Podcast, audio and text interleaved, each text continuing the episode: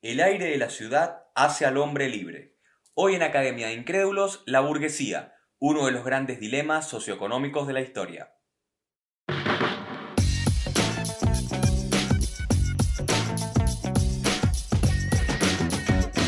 Esto es Academia de Incrédulos. Hola, hola, ¿qué tal? Bienvenidos a un nuevo episodio de Academia de Incrédulos. Es un honor y placer tenerlos aquí acompañándome al igual que cada domingo.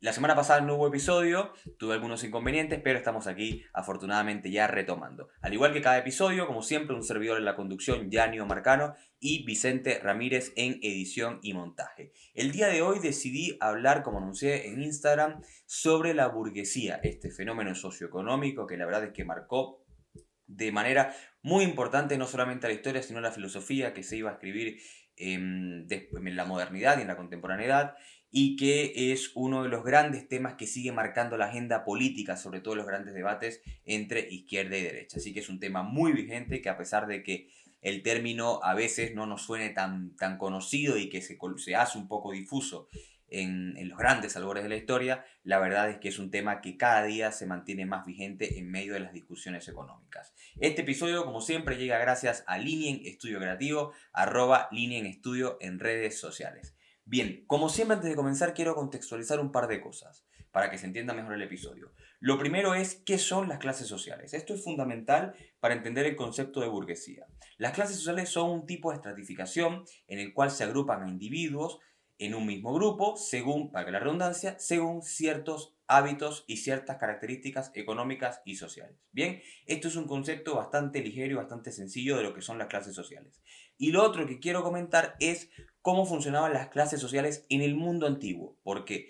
Porque el punto de partida para hablar de la burguesía va a ser la Edad Media, mi amada y adorada Edad Media, eh, por lo cual quiero recalcar un poquito cómo era el funcionamiento de las clases sociales en la antigüedad. En la antigüedad tenemos muchísimos tipos de, civilizaciones, está la griega, la mesopotámica, la egipcia, la romana, pero básicamente en el mundo antiguo las clases sociales que no se llamaban así porque el concepto de clase social, es bastante moderno, las clases sociales estaban demarcadas por el nacimiento o por el origen geográfico de donde venía la persona. Es decir, eh, tú no podías pasar de una clase social a otra si nacías en una determinada. Por ejemplo, si eras un esclavo no podías convertirte en un noble eh, y si eras un extranjero, no podías convertirte en un ciudadano, no podías pertenecer a la ciudad o a la polis griega en este caso, ¿no? Entonces era un tipo de, de, esta, de estamento social bastante, pero bastante rígido, en el cual las personas tenían prácticamente imposibilitada la capacidad de ascender socialmente. Eso es lo que pasaba en la antigüedad. Entonces, bien, vamos a irnos a la Edad Media. Recordemos que la Edad Media comienza con la caída de Roma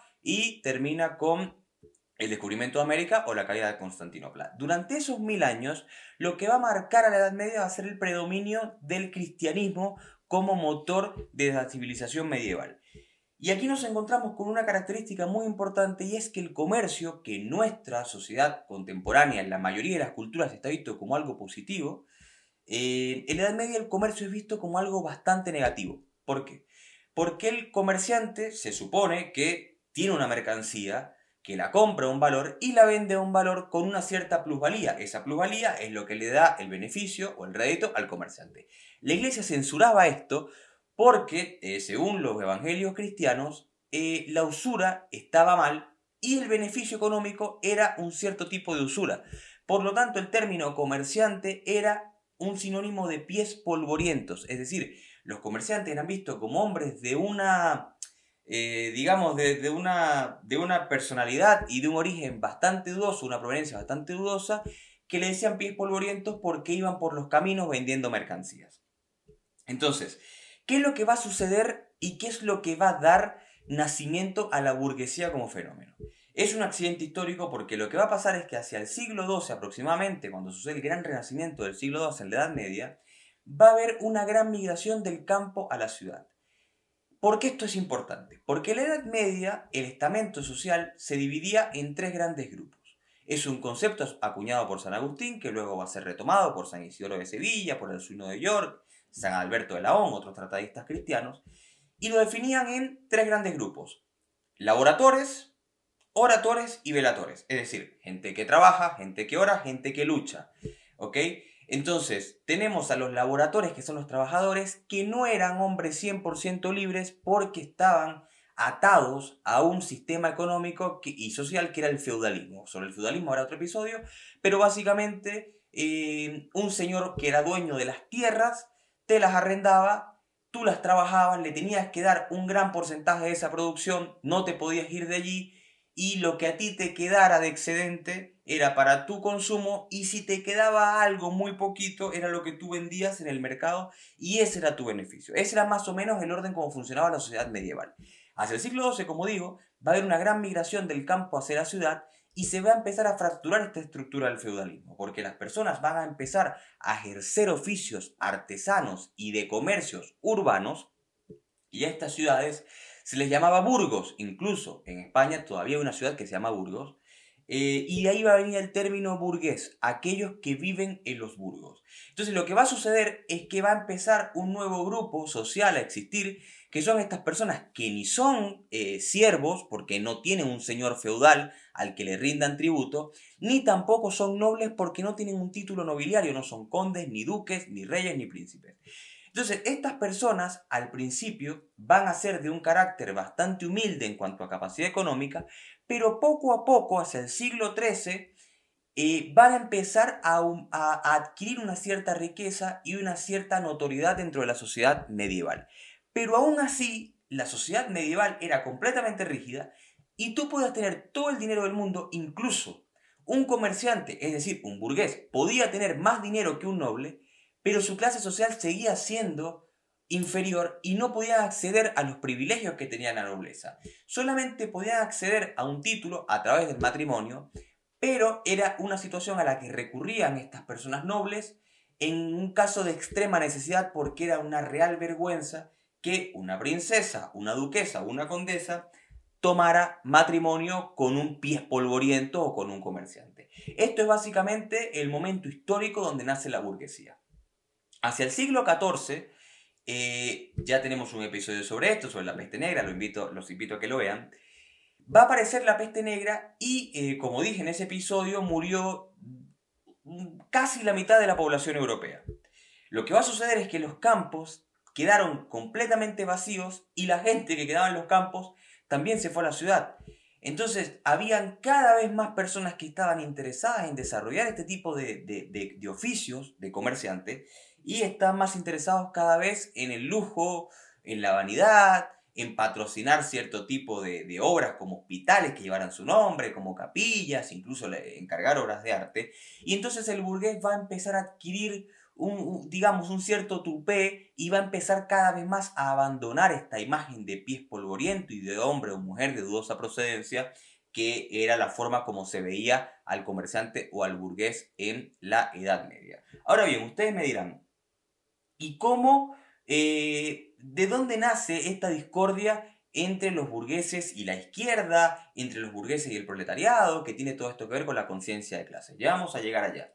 Entonces, en este momento de la historia nos encontramos en el final de las postrimerías de la Edad Media. Lo que va a suceder en la modernidad es que en la modernidad se da otro gran, otro gran accidente histórico, que es la aparición del protestantismo, sobre lo que no hemos hablado, pero por lo pronto vamos a decir que es eh, una alternativa a la versión oficial del cristianismo, del catolicismo romano, y que dentro de sus dogmas está la revisión de lo que era la idea del comercio, porque si bien, como dije, el cristianismo veía de mala manera eh, el comercio por el tema de la usura, el protestantismo va a venir a decir que el trabajo dignifica al hombre y que el comercio está bien visto por Dios.